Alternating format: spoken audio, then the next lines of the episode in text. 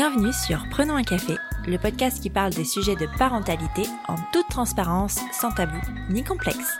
Je suis Élise Bulté et chaque mardi, je reçois un ou une humaine concernée de près ou de loin par la parentalité. Nous échangeons sur des sujets souvent éloignés des contes de fées, mais toujours passionnants et criants de vérité. Cette saison, je te propose aussi un épisode bonus chaque vendredi.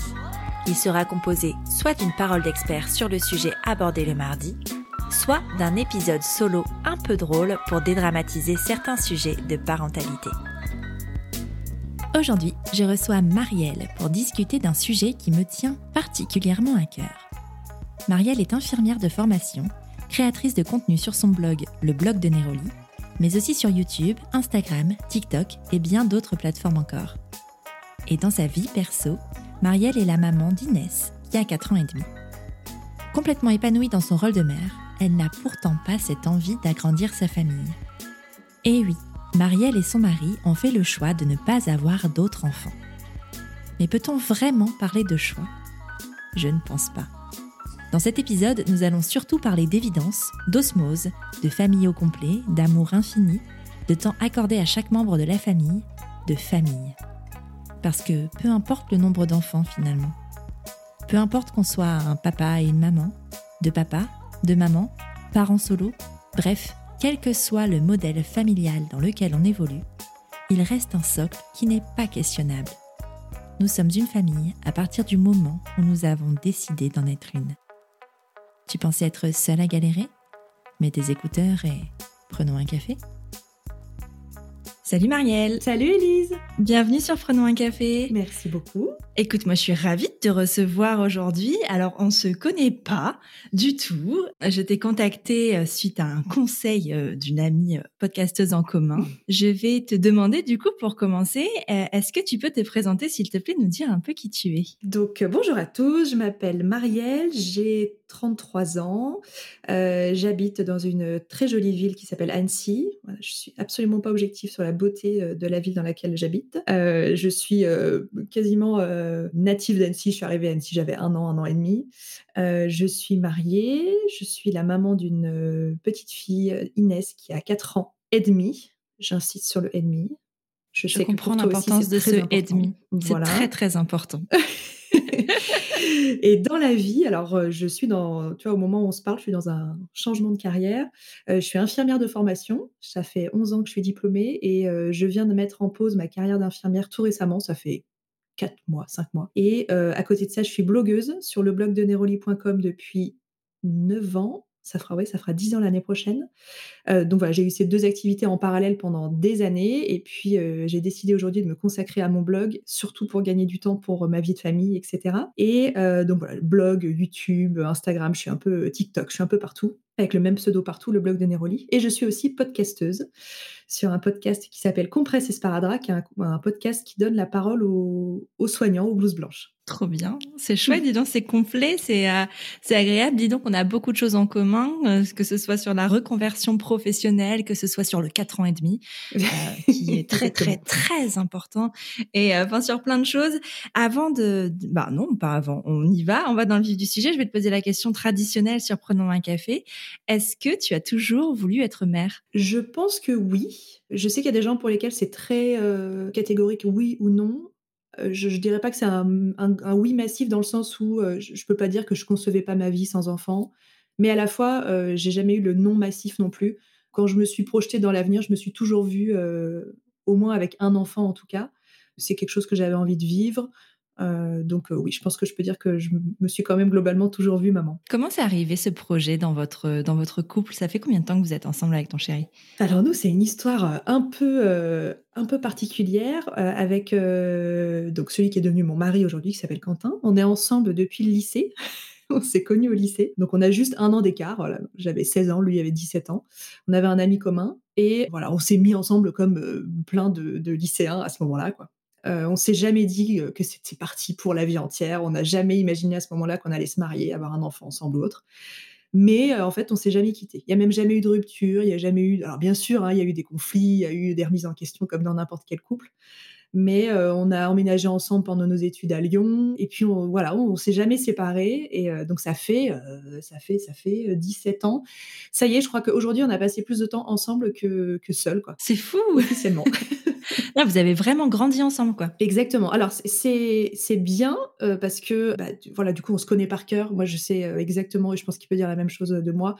Je sais exactement ce qu'il ressent les, émotions, la façon de communiquer, c'est très facile. Et à la fois, c'est aussi un défi. J'allais donner l'expression raviver la flamme, qui est un truc complètement cliché, mais voilà, pour euh, quand même rendre le quotidien euh, bah, toujours excitant, toujours des nouveautés, parce que euh, pas tomber dans le cliché des deux colocs qui vivent ensemble. Enfin voilà, il faut toujours quand même bousculer un peu son quotidien. Donc la question de fonder une famille, elle est bien sûr pas arrivée à 16 ans, elle n'est pas arrivée à 18 ni à 20 ans non plus. Hein. Mais euh, je crois que quand on a fini par avoir une, situation euh, professionnelle, financière euh, stable, on a d'abord commencé à parler de mariage. Pour nous, c'était très important de se marier. Pourtant, voilà, on n'est pas croyant du tout. On s'est marié à la mairie. Mais voilà, l'idée de fonder officiellement une famille était importante pour nous. Et puis très rapidement après, l'idée d'avoir un enfant est arrivée. Est-ce que c'est arrivé rapidement? Comment ça s'est passé la conception de cet enfant? Enfin, alors, on nous raconte pas en détail. Hein, alors, c'était? Oui, c'est arrivé très rapidement. Ouais, ouais, c'est arrivé très rapidement parce que j'ai arrêté ma pilule. Alors, je sais plus exactement, mais au mois d'avril ou au mois de mai, je sais qu'on est parti à New York à ce moment-là, donc ça doit être ça. Donc 2016, et je suis tombée enceinte en juillet 2016. Donc il n'y a pas eu le temps de, de, se poser de questions, de stresser, de voilà, mon gynéco m'avait dit en plus, euh, ça fait très longtemps que vous êtes sous pilule, donc le temps que, en gros, la machine se remette en route, soyez pas du tout inquiète. J'ai très vite récupéré un, cycle menstruel euh, normal, comme celui que j'avais connu en étant beaucoup plus jeune, parce que voilà, ça faisait plus de dix ans que j'étais sous pilule. Mais ça, c'était rassurant aussi de voir que mon corps euh, bah, reprenait un peu ses droits. Et puis, voilà, en juillet, je suis tombée enceinte naturellement. Comment tu réagis, toi, à l'annonce de cette grossesse? Alors, c'est très bizarre parce que, euh, donc, bah, on, en rêvait, c'est ce qu'on souhaitait. Moi, au moment où je vois le test positif, alors il y a pas de panique, il y a pas de mais il y a une émotion, il y a un truc où tu te dis: «Waouh!» en fait, ça y est, c'est vrai, c'est là. Euh, j'ai eu un accident de voiture ce jour-là, un truc complètement stupide où j'étais vraiment, alors vraiment de un accrochage, euh, il s'est rien passé, mais j'étais tellement dans la lune, enfin j'étais tellement perturbée et j'ai tout de suite dit au monsieur avec qui j'ai eu l'accident, je suis désolée, je viens d'apprendre que j'étais enceinte. Il m'a regardé avec des yeux genre mais euh, est-ce que c'est une bonne ou une mauvaise nouvelle? Et je lui ai dit non mais je suis complètement perturbée. Enfin, il me dit ah non non mais il y a pas de souci. Puis vraiment c'était vraiment juste un petit petit accrochage de rien du tout. Et j'étais c'est très très paradoxal comme sentiment parce qu'à la fois c'est j'attendais que ça, hein, un test positif, et puis à la fois j'étais euh, complètement complètement perturbée. Et du coup, tu l'as annoncé euh, tout de suite à ton à ton mari, du coup? Oui, alors je lui ai annoncé tout de suite. Alors j'ai un peu foiré la j'ai un peu foiré l'annonce. Euh, je voulais faire le test en secret. Je voulais lui annoncer, faire un truc un peu, un peu théâtral, voilà. Puis en fait, le test euh, m'a laissé un résultat un peu, un peu mitigé, où la barre était pas complètement franche. À la limite, je me demandais même si c'était pas moi qui l'imaginais. Du coup, je lui ai foutu sous le nez un dimanche matin à 7h30 en disant Ah, c'est quoi ce test? Un, peu, un peu énervé, quoi. Et il me dit Bah, euh, de toute évidence, c'est positif, euh, la Marielle. Et puis il m'a dit, ah ben du coup, c'est comme ça que tu me l'annonces. Bon, du coup, je me suis un peu rattrapée derrière. Je lui ai dit, non, non, mais je vais faire une prise de sang, on va voir euh, si c'est bon. Je lui ai un peu menti sur le déroulement de la prise de sang. Je lui ai fait croire que c'était quelques jours après. Finalement, je l'ai fait tout de suite. Et puis euh, le lendemain ou le surlendemain, euh, je lui ai donné une petite paire de chaussons de, pour bébé. Et voilà, je lui ai dit, bah voilà, ça y est, c'est positif. Ah, trop bien. Est-ce que tu avais, euh, toi, dans ton entourage, des personnes qui avaient, qui des, des, copines qui étaient déjà maman, de la famille qui était déjà maman? Est-ce que tu savais à quoi t'attendre ou pas du tout? Alors, j'avais quelques copines euh, qui étaient soit enceintes, soit qui avaient des enfants très jeunes, mais euh, pour la grande majorité, non. elles étaient quand même encore sans enfants. J'étais, on va dire, dans la première vague de, de bébés, mais j'avais quand même quelques amis proches auxquels je pouvais poser des questions, même sincèrement, qui me répondraient en, voilà, en toute simplicité, en toute honnêteté. On va venir sur cette grossesse un petit temps. Euh, comment tu l'as vécue? Est-ce que c'est quelque chose que tu as apprécié particulièrement, toi, la grossesse, ou pas du tout? Alors, j'ai jusqu'à cinq mois et demi, j'ai adoré. J'ai eu très très peu de symptômes la fatigue, un peu comme tout le monde, un peu de douleur dans le bas-ventre, mais euh, j'ai continué à être active. Je travaillais à l'époque euh, en tant qu'infirmière à 100%. Ça se passait bien. Je me sentais un peu limitée, un peu essoufflée. voilà, quelque chose de tout à fait euh, logique. Et puis au travail, j'étais entourée de femmes. voilà, on dit, je dis infirmières parce qu'on est beaucoup de femmes, hein, et elles étaient soit très compréhensives parce qu'elles avaient été enceintes, soit parce que simplement elles savent que une grossesse, certes, c'est pas une maladie, mais que c'est sympa de se filer un coup de main. Donc il y avait ce sentiment de sororité qui était hyper hyper agréable beaucoup d'entraide. Et puis, j'ai eu quelques complications à partir de cinq mois et demi de grossesse. Au début, le gynécologue m'a dit, va falloir vous reposer un peu, donc j'ai été arrêtée c'est pas complètement surprenant d'être arrêtée quand on est infirmière à ce stade de la grossesse. non, je crois que j'ai été arrêtée à 5 mois. Bon, je me souviens plus exactement des, périodes, mais normalement, autour des 6 mois, on finit par être arrêté parce que ça devient compliqué. Je travaille en soins intensifs, c'est un service qui est, lourd physiquement, euh, émotionnellement aussi, mais surtout physiquement. Et euh, au départ, il m'a dit un peu de repos, vous sera bénéfique, ça va aller mieux. Et puis en fait, j'ai poursuivi par un alitement quasiment complet euh, jusqu'à la fin de ma grossesse, que j'ai pas mal vécu. Mais euh, voilà, si je, suis tout à fait honnête, j'aurais préféré rester active jusqu'à la fin. C'était pas un grand moment de plaisir, mais je l'ai pas mal vécu. Est-ce que vous avez demandé le sexe de votre bébé avant sa naissance? Oui, alors oui. Alors moi, je, tu vois, j'ai ma meilleure amie qui vient d'accoucher, là, qui a gardé la surprise jusqu'à la fin. J'admire, je, trouve ça. Alors, je, je pense que c'est une très bonne idée et que si on a envie de le faire, il faut le faire. Moi, je trouvais ça tellement abstrait que je, me dis, il faut au moins que, avec ce que la science nous offre aujourd'hui, hein, je veux dire, dans les années 70, j'aurais pas fait un caprice pour dire, je veux absolument savoir si c'est une fille ou un garçon, mais je trouve qu'aujourd'hui, vu qu'on peut le savoir facilement, aisément, euh, je trouve que c'était une bonne idée de le faire. C'était pas pour une question de, tu, vois, d'acheter des vêtements de la bonne couleur, de même pour comment dire mon point de vue personnel, que ce soit un garçon ou une fille ne changeait rien dans ma perception des choses. C'était juste pour avoir une petite info de plus pour se projeter. Euh, on m'aurait dit que c'était un garçon, euh, ça n'aurait absolument rien changé, mais c'était ouais, c'était plus une façon de s'approprier quelque chose qui est tellement, tellement inconnu.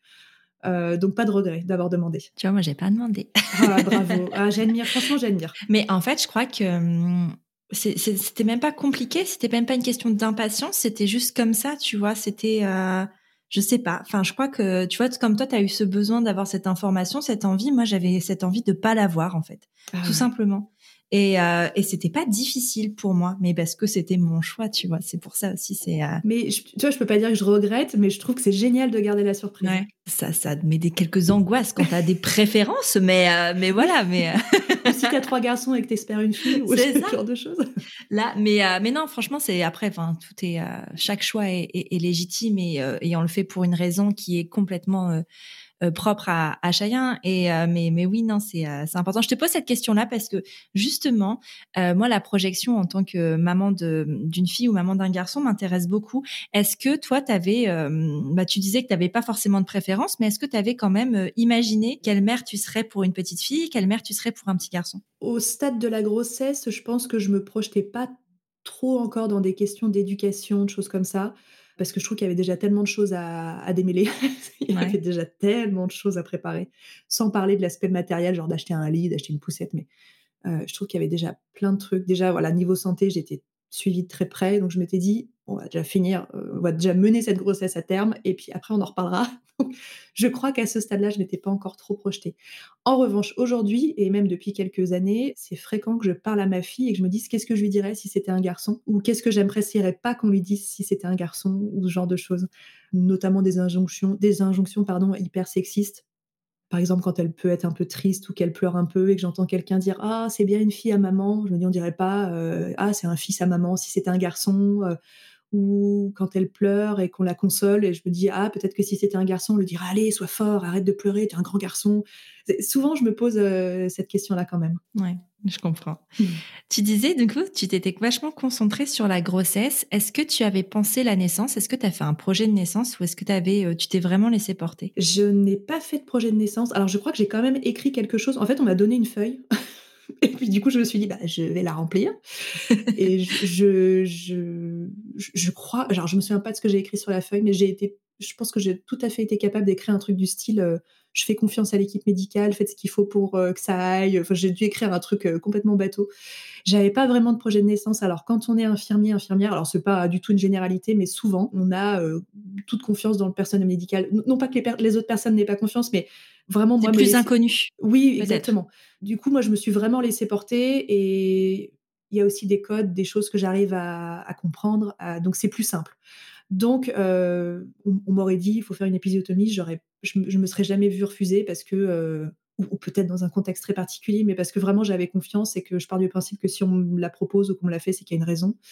Donc j'avais pas vraiment de projet de naissance. Alors moi j'avais une idée assez particulière sur la gestion de la douleur. Ça, ça vient aussi de mon vécu d'infirmière, mais pour moi la douleur, c'est un truc, ça mène à rien. Enfin, je veux dire, ça rend pas plus fort, ça rend pas euh, plus courageux, ça voilà, pour moi, si on peut, si on peut la, si on peut la chasser, si on peut la traiter, bah, il faut le faire. Donc, pour moi, la péridurale, c'était euh, presque pas une option. Je, la souhaitais. La péridurale, je m'y accrochais pas comme un roc parce que je sais que, parce que pour l'avoir vécu, je sais que l'anesthésiste, peut être occupé sur plein d'autres trucs, y compris des urgences vitales, etc. Non pas que la femme enceinte ne soit pas prioritaire, mais voilà, parfois il y a des choses qui peuvent intervenir. Mais euh, voilà, déjà l'idée de ne pas souffrir pour moi, c'était quand même assez important. Donc ça, je crois que j'ai dû l'écrire dans le projet de naissance. Mais j'ai pas écrit grand chose de plus. Tu as été satisfaite de ton accouchement? Alors, malgré les circonstances, euh, donc césarienne d'urgence, euh, etc., oui, très satisfaite parce que j'ai eu l'impression de comprendre tout ce qui m'arrivait, y compris les choix faits en urgence, etc. Donc, euh, j'ai pas été frustrée, j'ai pas eu d'incompréhension, j'ai pas l'impression qu'on m'ait volé un moment ou un autre, et j'avais fait en sorte, alors ça c'est très facile à dire, je le dis avec 4 ans et demi de recul, mais j'avais fait en sorte de pas me projeter dans un accouchement bien particulier, mais malgré tout, je m'étais quand même euh, fait un petit, scénario qui m'aurait plu, mais euh, je, m'étais quand même obligée à pas trop timer le truc avec euh, des, rituels, des protocoles que je voulais mettre en place heure après heure, etc. Donc, euh, c'était une façon pour moi de me protéger un peu puis de pas être trop déçue. Bon, finalement, Paris réussit parce que j'ai pas été déçue. Ah bah parfait, parfait. Comment elle se passe cette rencontre avec ta fille? Est-ce que tu te souviens de du regard? Est-ce que ça a été un amour euh, inconditionnel tout de suite ou est-ce que ça a pris plus de temps? Alors en tout cas, je m'étais préparée au fait que ça puisse ne pas m'envahir tout de suite. Alors j'avais pas lu beaucoup de choses, genre des bouquins, des trucs. J'ai tenté d'en lire quelques-uns et puis en fait c'était rempli de lieux communs euh, où c'était parfois plein de jugements où je m'y retrouvais pas. Donc je, crois que j'ai quasiment rien lu. En revanche, j'ai écouté euh, des podcasts, voilà comme Bliss, des choses comme ça, des récits de mes copines, des articles de blog, des, retours d'expérience sur Instagram, etc. Donc j'étais préparée à ce que ça m'envahisse pas d'un coup. Bon, et puis en fait j'ai mis les deux pieds dedans. Euh, quand je l'ai eu dans les bras, ça a été un amour inconditionnel. Alors un amour inconditionnel, mais un peu flou, parce que du coup, j'ai été endormie. Ouais. J'étais un peu dans le gaz. Donc les toutes premières minutes, je m'en souviens, mais je me souviens vraiment lutter contre vraiment comme un, comme un sommeil. Euh, mais j'ai tout de suite eu, en tout cas, euh, oui, oui, un, un, attachement pour elle et, euh, le, vraiment le truc qui me, qui me marque le plus, c'est que pendant les neuf mois, il y avait un truc qui m'obsédait, c'était de me dire à quoi elle va ressembler. Physiquement, euh, même dans ses, dans ses manières de faire, etc. Mon mari, c'est un peu, tu vois, c'est un peu mon opposé. Moi, je suis brune aux yeux noirs, et lui, il est blond aux yeux verts. Donc, je me ah disais, euh, moi, j'ai les cheveux qui ondulent, lui, il a les cheveux très raides. Donc, je me disais, mais de, qui elle va prendre? Alors, pour moi, tout ce qui était un peu châtain, brun, allait prendre le dessus. Résultat, elle est blonde comme les blés, mais elle a pris mes yeux noirs. Enfin, c'est assez rigolo. Et quand je l'ai eu dans les bras, eh ben, donc elle ressemblait à, un bébé euh, d'une certaine euh, description. Et c'est comme si je. C'est complètement cliché ce que je vais dire, mais c'est comme si je l'avais toujours connue. Euh, j'avais pas du tout une étrangère euh, sous les yeux.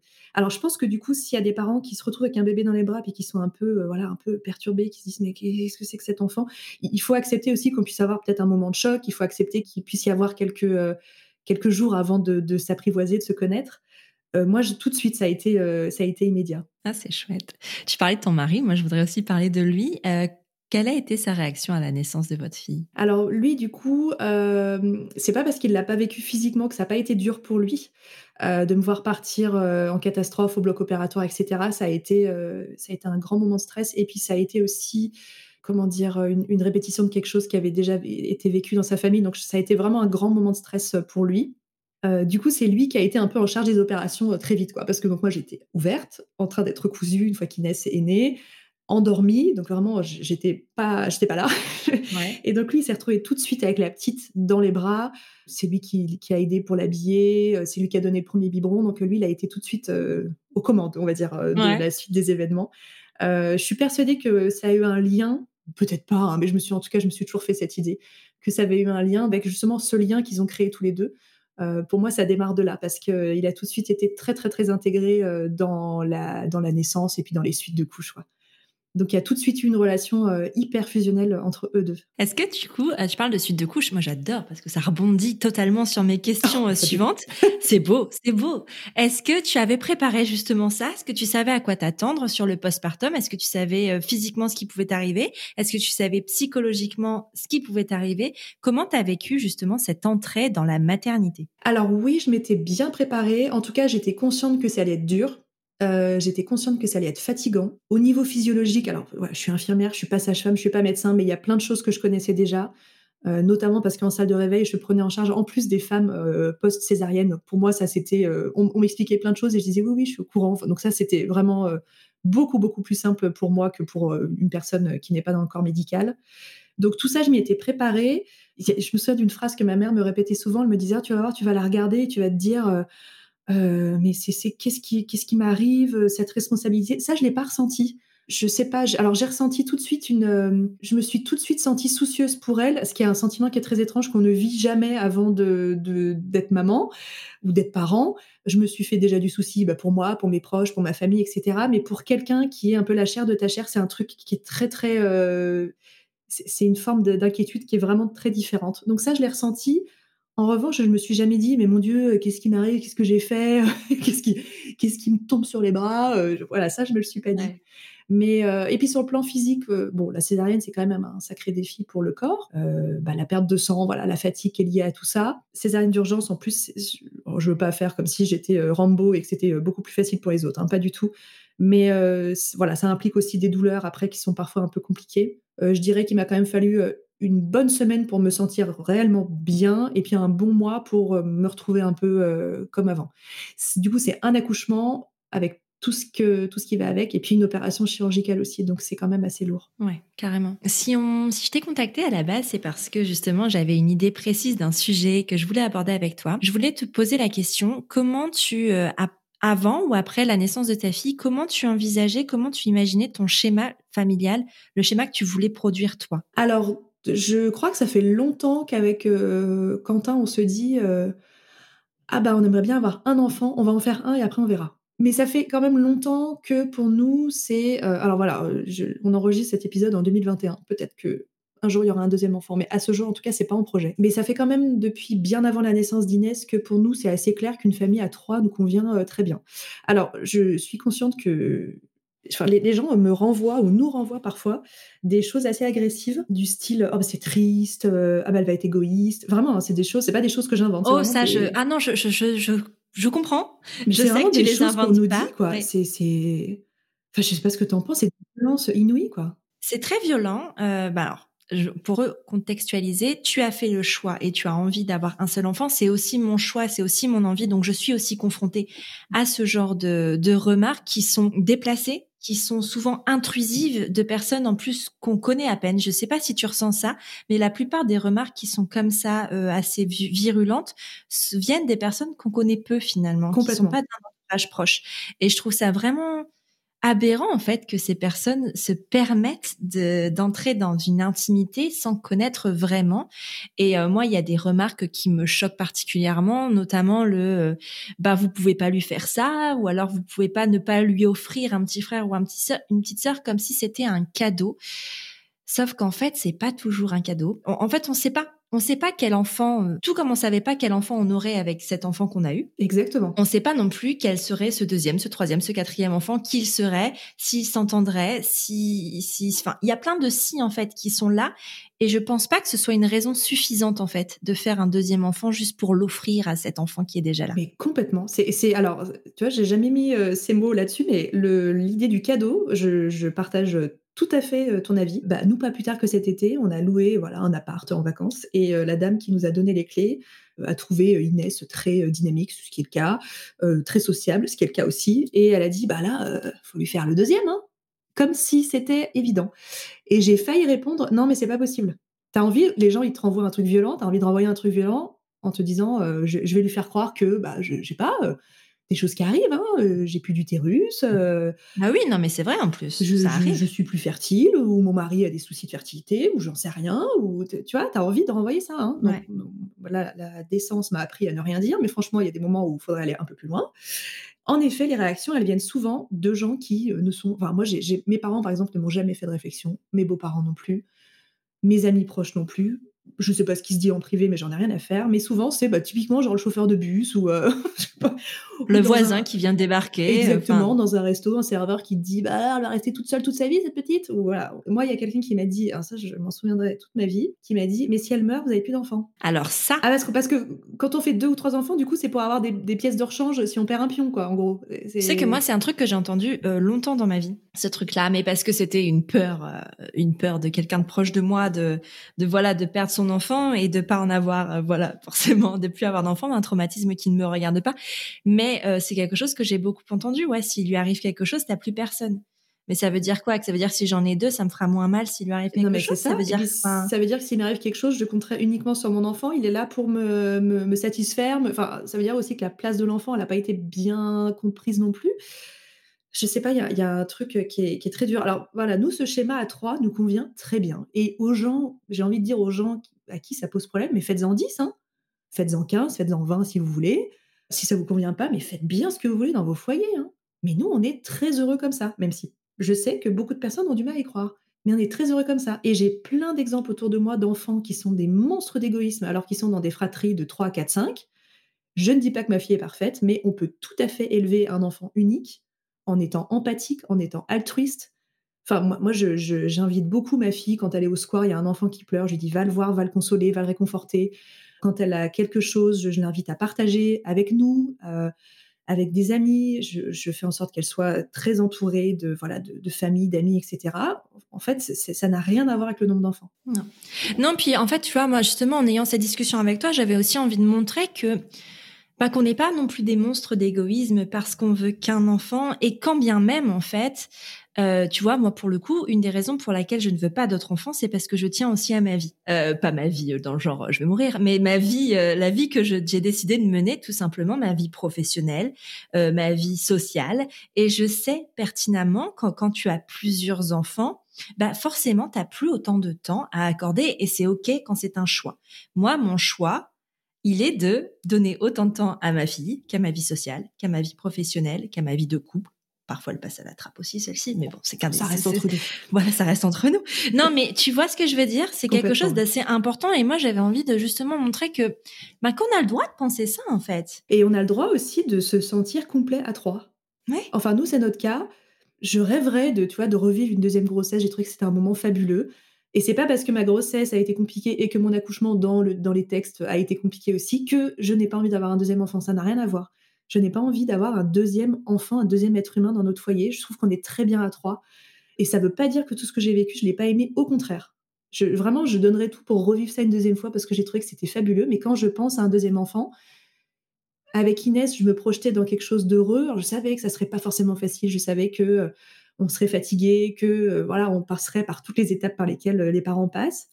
Mais je, ne voyais que de la joie. Et quand aujourd'hui, je pense à un deuxième enfant, alors bien sûr que je pense à de la joie, mais j'ai tout le reste qui prend le dessus, c'est les mmh. angoisses, le stress. Euh, les nuits sans sommeil. Ouais, les nuits sans sommeil. Et encore, tu vois, ça, c'est accessoire. C'est plus que je je me projette pas. On se, enfin, je dis, je dis je, mais vraiment, c'est quelque chose qu'on, dont on a parlé pendant des heures avec mon mari, mais dans lesquelles, et d'ailleurs, heureusement, on est tous les deux d'accord. Oui, parce que tu vois, moi, c'est aussi une image qu'on me renvoie de l'extérieur quand j'en parle, parce que c'est vrai que quand on pose la question, bah, je réponds, euh, mais en mon nom propre parce que je suis la, personne qui parle. Mais en gros, on me dit que je, suis égoïste par rapport à mon mec, en fait, alors que ben c'est un choix de couple. Comme s'il y en avait un qui imposait ce choix à l'autre, alors que pas du tout, mais tellement pas en fait. Je crois même que si on devait avoir un deuxième enfant un jour, ça se négocierait vraiment entre nous deux. Et, et en fait, enfin, c'est tellement Ouais, non, c'est pas. Euh, enfin, c'est vraiment une décision de famille. Il y a personne qui impose quelque chose à l'autre parce que c'est vu tellement d'une façon euh, rare et finalement un peu anormale de vouloir un enfant que euh, on peut pas imaginer que dans le couple ce soit euh, aligné. Quoi. Complètement. ouais. Et en fait, bah si. vraiment. Eh bah, Nous, eh chez nous, c'est même c'est pas un sujet. En fait, on n'en parle même pas. Quand Inès est arrivée, je me suis dit peut-être que, comme mes copines, quand elle aura 2-3 ans, ça va commencer à me travailler. Ça me travaille pas. Maintenant, elle a 4 ans et demi, ça me travaille encore moins. Et pour Quentin, c'est pareil. Enfin, je veux dire, et, du coup, tant mieux, parce que ça doit être euh, un conflit suffisamment dur à gérer, j'imagine. ah, ça, doit être vraiment difficile. Très demandeur et pas l'autre, mais. Euh, Mais oui, vraiment, on est, on est complètement en adéquation sur ce point-là. Carrément. Est-ce que euh, votre fille vous a déjà posé la question euh, d'un petit frère ou d'une petite sœur? Oui, j'ai pas de souvenir, tu vois, où elle a réclamé ou pleuré ou autre, mais bien sûr, elle voit des schémas familiaux qui sont différents. Donc, elle a déjà posé la question. Alors, elle est encore petite, mais il n'y a jamais eu de demande, genre je veux un petit frère, une mmh. petite sœur. Mais elle pose la question, voilà, pourquoi moi je suis seule euh, Et puis ma copine, une telle, pourquoi elle a un petit frère, etc. Euh, voilà, juste on lui explique. Et euh, ce qui aide aussi, c'est que voilà, mon mari est enfant unique, donc lui, il explique, bah, voilà, tu vois, moi je, suis, je suis tout seul. puis ça s'est toujours bien passé. Donc voilà, le modèle, elle le connaît aussi par son prisme. Bah oui. Mais ça a jamais été, non, ça a jamais été une question. c'est plus de la curiosité, mais comme elle peut demander pourquoi telle copine elle a deux papas, deux mamans, pourquoi elle a la qu'une maman, c'est juste c'est des schémas familiaux différents, puis on lui apprend que ça existe aussi, quoi. Carrément. Tu vois, c'est drôle parce que mon mec aussi est d'enfant unique, mais décidément. Il a bien vécu du coup. Il l'a très bien vécu, même s'il m'avait raconté qu'à un moment il avait désiré, enfin il avait demandé un petit frère, une petite sœur pour être, parce qu'il se sentait peut-être un peu seul, mais finalement aujourd'hui avec le recul euh, enfin c'est une demande d'enfant quoi c'est pas mmh. euh, oui, c'est pas un désir profond et c'est une demande de quelque chose qu'on ne connaît pas finalement. Enfin, c'est toujours pareil. On a toujours l'impression que l'herbe est plus, verte ailleurs. Donc, euh, c'est ça donne envie quand tu peut-être tu le vois chez les autres, mais finalement le vivre c'est peut-être pas non plus. Mais complètement. Enfin, moi j'ai un frère. Du coup, j'ai vécu, hein, voilà, une fratrie. Et parfois, j'explique à Inès, c'est pas juste un copain, une copine, quoi. C'est aussi bah, partager tes parents. Mmh.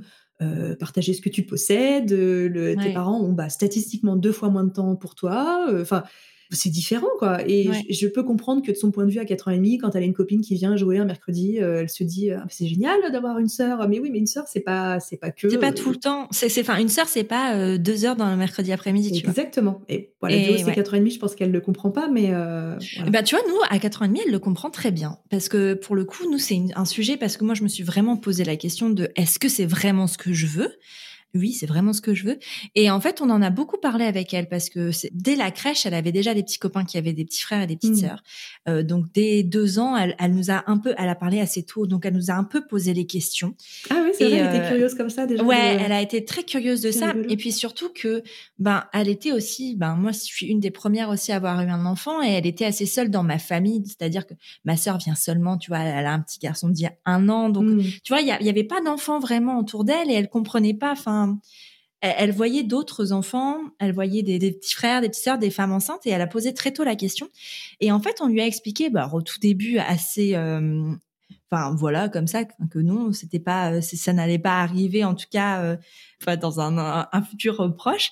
Et en fait, plus le temps a passé, plus ces questions ont été très précises. Mmh. Donc en fait, un jour, on lui a juste dit aussi que ben papa et maman ne souhaitaient pas avoir d'autres enfants, qu'on était très bien tous les trois, et on lui a expliqué justement ce que ça impliquait d'avoir un frère ou une sœur, et que c'est très bien quand on choisit, mais que nous notre choix ne l'était pas, que ben notamment ben ce, ce partage, enfin ce beaucoup moins de temps avec elle, parce que c'est un fait, c'est vrai, enfin il y aurait eu beaucoup moins de temps avec elle, euh, le sommeil aussi qui était important parce que enfin moi je me réveille encore la nuit, donc c'est quelque mmh. chose où je suis pas encore. Euh, quand j'y pense, limite, ça me fait de l'urticaire de me dire mmh. qu'en fait, ça, ça pourrait continuer. je dis, mais en fait, il y a des choses auxquelles je veux pas renoncer. Je veux pas, je veux pas euh, ne plus dormir. Je veux pas tout ça. Et en fait, quand on lui a vraiment dit ça, expliqué les choses et ce que ça impliquait vraiment un nouveau-né, eh ben, elle a compris en fait. Ah D'ailleurs, quand elle joue, euh, même elle, avec ses poupées, des fois, elle dit, alors celui-là, il a décidé d'avoir un seul enfant parce qu'il aime dormir.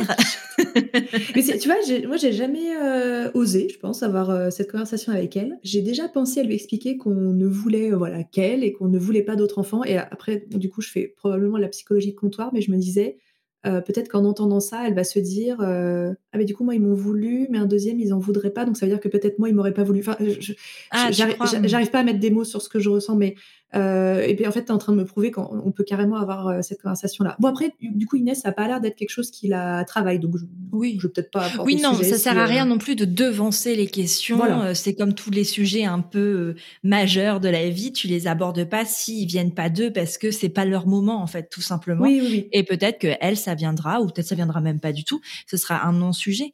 Mais mais pour nous, ça en a été un. Et le fait de lui expliquer les choses, enfin qu'on faisait pas ça non plus pour la punir, tu sais parce qu'il y avait ce côté, parce que, enfin, je veux dire, les questions qu'on nous pose, elle les entend. Généralement, elle est là. Quand on nous dit euh, pourquoi vous lui offrez pas un petit frère ou une petite sœur, ah bah vous allez pas la laisser oh. seule.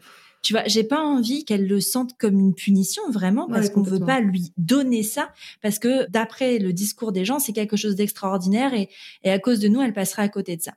Donc c'est pour ça aussi qu'on lui a expliqué les choses et qu'on lui a dit que ben voilà. Et puis le fait que son papa n'ait pas de frère ou sœur, c'est vrai que ça, ça aide quand même mmh. parce que ça montre que ben du coup euh, ça, ça, ça peut très bien se passer aussi en étant euh, voilà, ouais.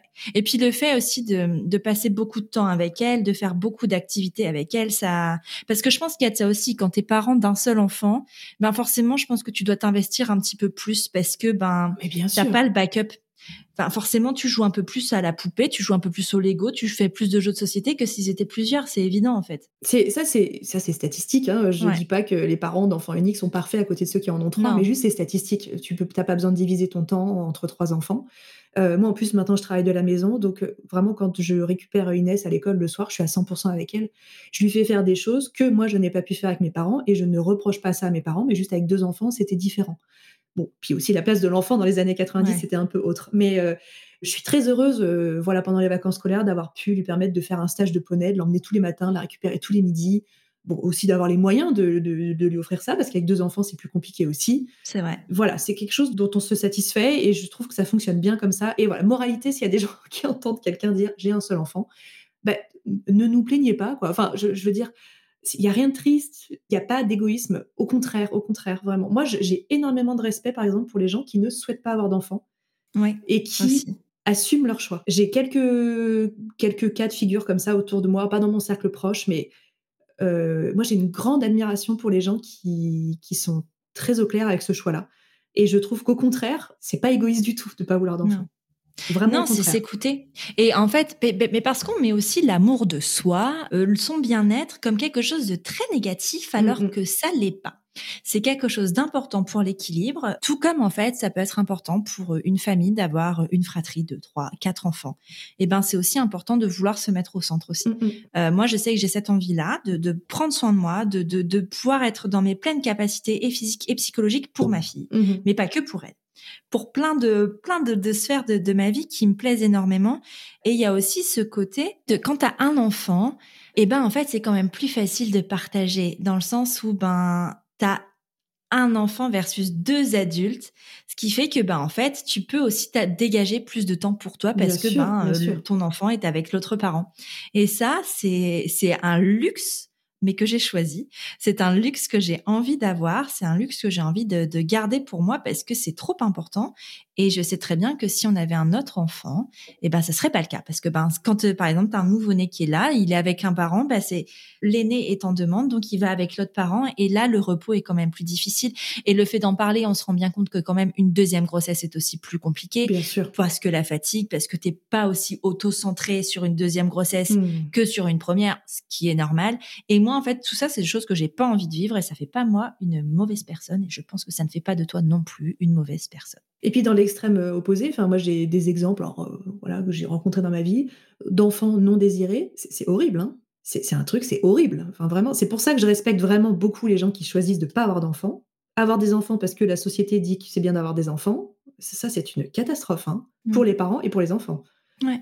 C'est un truc, il faut pas que ça existe quoi. C'est des, des, parcours de vie. Euh, c'est très dur, quoi. C'est très, très dur. Mais c'est très dur. Et puis, c'est surtout que les enfants, quand ils arrivent, ils n'ont pas demandé à être là, quand même. Et que ça, enfin, c'est quand même un choix. Déjà, faire un enfant, c'est un choix égoïste. Mm. Parce que c'est nous qui décidons d'avoir un enfant. C'est nous qui décidons euh, de mettre au monde cet enfant. On lui rend pas service. Bah, déjà parce qu'on ne sait pas dans quel monde il va grandir, on ne sait pas ce qu'il va vivre en fait, on n'en sait rien.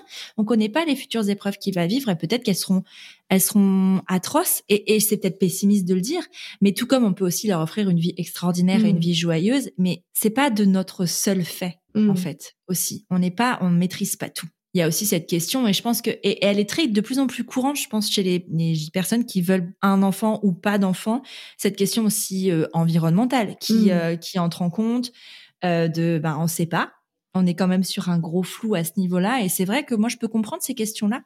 Tu vois, tu parlais justement de, de, ces enfants dont désirés et moi je te parlais de l'égoïsme parce qu'en fait, les personnes qui veulent pas d'enfants, les personnes qui veulent un enfant sont souvent perçues comme égoïstes alors qu'en fait, ouais, je pense que c'est tout l'inverse. Bah ouais, quand même, c'est un peu l'inverse quoi. Ouais. Et c'est quelque chose qu'on dit peu mmh. finalement.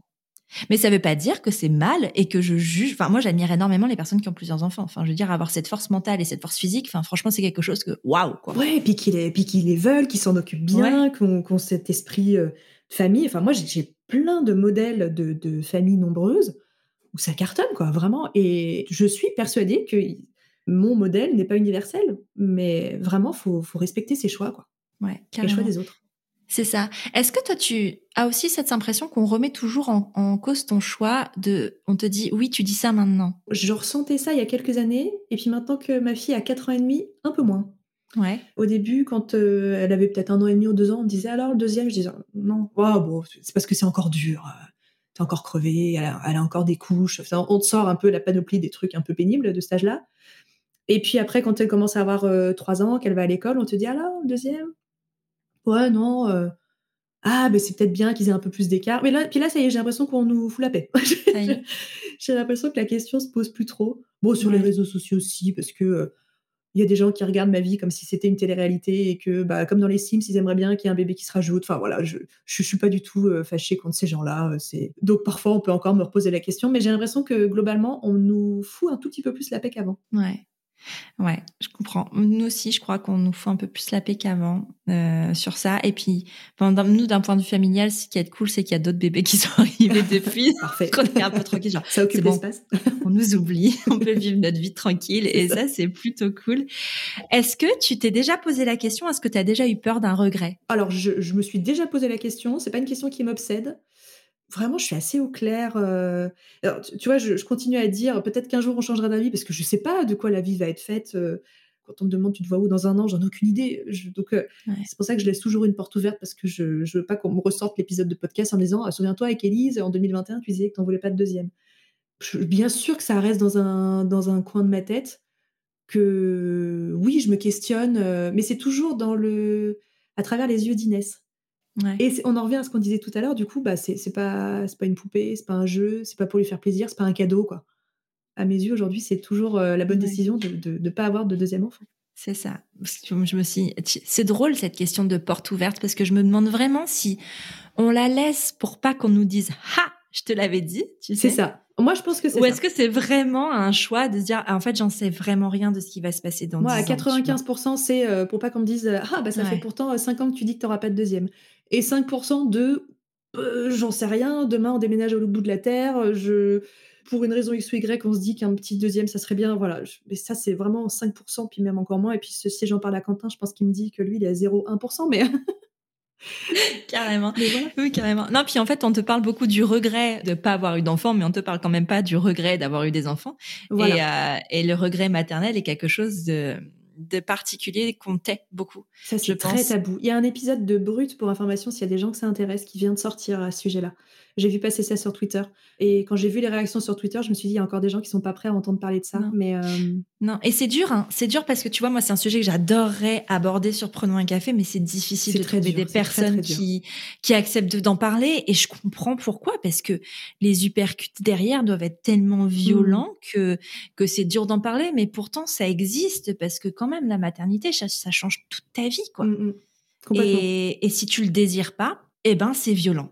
C'est hyper violent quand tu le fais euh, parce que c'est ce que la société te dit, quand tu le fais parce que tu veux faire plaisir à que sais-je, ta, ta famille, tes parents, parce que euh, bah, ça aussi, t'as la pression des parents qui veulent être grands-parents, Mm. ça c'est un sujet, et, et parce que tu le fais pour faire plaisir aux autres, ben en fait non, ou même à un conjoint d'ailleurs. Enfin, je veux dire ça aussi. Hein, euh, euh, on reste pas. Enfin, moi je pense pas que ce soit une bonne idée de de faire un enfant parce que son conjoint euh, veut absolument un enfant et parce que ça sauverait le couple. S'il y a bien une chose à ne pas faire pour sauver un couple, c'est un enfant. Ah bah, un- enfin, oui, moi aussi, je vois ça comme. euh, Alors, c'est la plus belle histoire d'amour, puis à côté de ça, c'est le plus gros des défis, quoi. Euh, Alors, nous, on a de la chance, on n'est pas trop passé par ces étapes-là, mais t'en parlais, le manque de sommeil, la fatigue, c'est. On n'est pas fait pour dormir euh, par tranche de deux heures toutes les nuits pendant des années. Enfin, je veux dire, c'est. J'ai quelques exemples autour de moi où on peut tomber dans une dépression postpartum où ça peut être, ça peut être euh, très c'est lourd, violent. très inquiétant, quoi. Donc, euh, ouais, alors oui, euh, oui, je suis d'accord avec toi. Avoir un enfant pour sauver son couple, je pense que c'est la dernière des idées à avoir. Ah non. Et puis même parce que déjà, si ton couple peut être le plus solide du monde, l'arrivée d'un enfant viendra chambouler ça en fait. Mm. pas au point d'une rupture forcément, mais il y a quand même des, des moments où, où c'est ben, déjà t'as plus la même place en fait, tout simplement parce que t'es plus juste deux personnes qui s'aiment, t'es deux personnes qui s'aiment certes, mais aussi des parents d'un être humain pour toute la vie. Et mmh. ça, faut pas l'oublier quand même. Bien choisir avec qui on fait un enfant parce que même si un jour c'est plus ton amoureuse, c'est plus ton amoureuse, ben vous resterez quand même toute la vie les parents de cet enfant. Et ça, c'est c'est quand même le plus gros désengagement. Hein. Euh, faut dire, un mariage, ça se défait. Mmh. Euh, T'achètes une maison, un, de l'immobilier, euh, ben tu peux vendre un enfant, tu, tu peux pas le vendre. Enfin, c'est pas très légal en fait. Enfin, vaut mieux. On vous conseille pas trop. On vous conseille pas de le faire sous peine de poursuite judiciaire. Euh, donc non, on le fait pas. Mais enfin, c'est quand même un gros engagement et qu'on en veuille un, deux, trois. À chaque fois, c'est le même engagement en fait. Ah oui, oui, exactement. C'est pas, tu vois, c'est pas parce que t'es parent d'un enfant que ça va être la même chose quand le deuxième va arriver, que le troisième va arriver, que plus rien va bouger. Non, à chaque fois, c'est ça change l'histoire à chaque fois. Ouais, mm. c'est ça. Et, euh, et moi, j'ai pas envie de ça, tu vois. Mmh. J'ai pas envie de ça du tout. en tout cas, euh, je te remercie, Marielle, pour euh, pour cet échange qui, euh, je pense, est très important. Bon, pas parce que je suis peut-être pas très objective sur le sujet, mais mais mais en tout cas, je trouve que c'est important. non, mais d'évoquer tous ces sujets parce que, eh ben, en fait, il y a pas qu'une façon d'être parent. Il y a autant de façons d'être parent que d'être humain sur terre, enfin que de parents sur terre, parce qu'on n'est pas forcément envie d'être parent. Et je te remercie justement d'avoir abordé ces sujets-là. Je pense qu'il y a d'autres personnes aussi qui se sentiront moins seuls d'entendre que ben euh, c'est ok d'avoir un enfant qu'on est très heureux comme ça. Hmm. moi ma fille est personnellement très épanouie. Oui et puis et, puis on peut euh, comme je disais euh, donner une dynamique voilà c'est pas parce qu'on a un enfant unique qu'on en fait un monstre d'égoïsme. Enfin moi c'est un de mes combats vraiment. J'essaye de d'ouvrir les yeux d'Inès sur ben voilà ce qui l'entoure les autres personnes les problèmes des autres tendre une main ouais, partager. Enfin, et ça, qu'on en est un ou qu'on en est dix, on peut le faire. Je veux dire, ça, ça change rien. Euh, et c'est pas parce qu'on en a un qu'on peut pas le faire. Voilà. Euh, c'est pas parce qu'il n'y a pas un petit frère, une petite sœur à qui montrer l'exemple que euh, voilà. Il y a mille modèles familiaux. Là, on parle des enfants, mais ça peut être, comme je disais, deux mamans, deux papas, un seul papa, une seule maman, des couples avec quatre parents, j'en connais aussi. Enfin voilà, il y a plein de modèles familiaux. Et avec ces modèles familiaux, on fait ce qu'on veut, vraiment. En termes de valeur, on véhicule ce qu'on veut. Carrément. Et puis, enfin, le principal, c'est d'être euh, aligné finalement avec soi et avec ses choix euh, et, que ça se passe bien pour l'enfant, enfin, tant que l'enfant euh, et, va bien, tant que ses parents vont bien. Je, te dirais même que si ses parents vont bien, il y a quand même de grandes chances pour que l'enfant aille bien. Donc, c'est quand même sûr, bien sûr. Bien sûr. En tout cas, merci beaucoup, Marielle. Euh, si on veut suivre, alors, tu nous rappelles un petit peu euh, où ça se passe si on veut suivre ton travail, si on veut suivre ce que tu fais. Tu nous dis un peu? Alors, donc, le blog de Neroli.com, c'est mon blog avec tous mes articles. Je relais aussi mes vidéos dessus. En fait, je m'appelle le blog de Neroli partout. Hein. Sur YouTube, c'est le même pseudo, une vidéo tous les dimanches. Sur le blog, je l'ai pas dit, c'est un article tous les mercredis, normalement. Euh, je suis sur Instagram, donc le blog de Neroli aussi. Je poste voilà des, des posts, des stories, des réels, etc. Des reels, je sais pas comment on dit, moi je dis réels, mais je hein moi, je dis réel aussi, mais il paraît qu'on doit. Enfin, on sait même pas si on doit le féminiser ou le mettre au masculin. Voilà, donc, euh, faites-en bien ce que vous voulez. Des petites vidéos de 30 secondes. Exactement, des vidéos courtes. Voilà. Je suis sur TikTok aussi où je fais plein de bêtises, le blog de Neroli. Et euh, mon podcast, c'est donc Compresse Esparadra, un épisode un mardi sur deux. Super. Bah, merci beaucoup, Marielle, et puis à bientôt. Merci, Elise. À bientôt. J'espère que ce nouvel épisode t'a plu. Si c'est le cas, je t'invite à mettre des étoiles et des commentaires sur Apple Podcasts ou iTunes pour m'aider à mettre en avant le podcast. Tu peux aussi partager l'épisode sur tes réseaux sociaux, en parler autour de toi, bref, faire en sorte que Prenons un café soit connu du plus grand nombre. Tu peux aussi soutenir Prenons un café sur Tipeee. J'ai très envie d'emmener le podcast encore plus loin, mais pour ça, j'ai besoin de toi. Alors si le cœur t'en dit, tu peux entrer dans l'aventure avec quelques euros. En échange de nombreuses contreparties trop sympas t'attendent Rendez-vous sur la page Tipeee de Prenons un café. Tu es sur Prenons un café, le podcast qui parle des sujets de parentalité en toute transparence, sans tabou ni complexe. Je te retrouve vendredi pour un épisode solo dans lequel je décrypterai une expérience de parentalité avec humour et sincérité. Abonne-toi à Prenons un café sur ton appli de podcast préféré pour ne rien manquer. D'ici là, prends bien soin de toi. Autour d'un café